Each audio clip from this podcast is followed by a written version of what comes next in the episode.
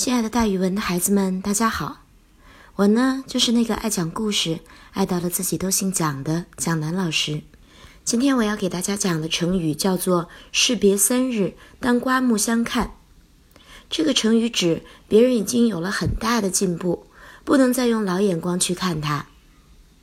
三国时期，东吴有一个人叫吕蒙，他是一个博学多才的人。周瑜死后，他继任东吴的都督。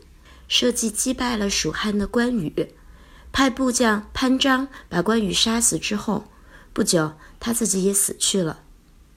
吕蒙本来是一个不务正业、不肯用功的人，所以没有什么学识。鲁肃见了他，觉得没什么可取的地方。后来鲁肃再一次遇见他的时候，发现他居然和从前完全不一样了，特别的威武。跟他谈起军事问题来，显得很有知识。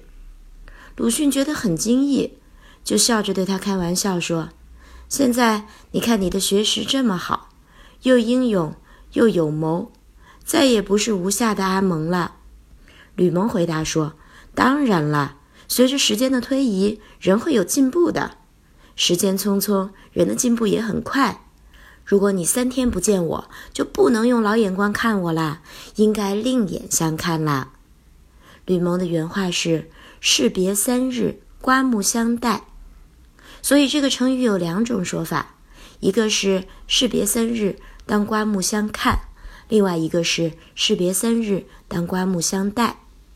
后来的人就用这两句话，或者直接说“士别三日”。来称赞人离开不久之后进步非常快，不应该再用老眼光去看他。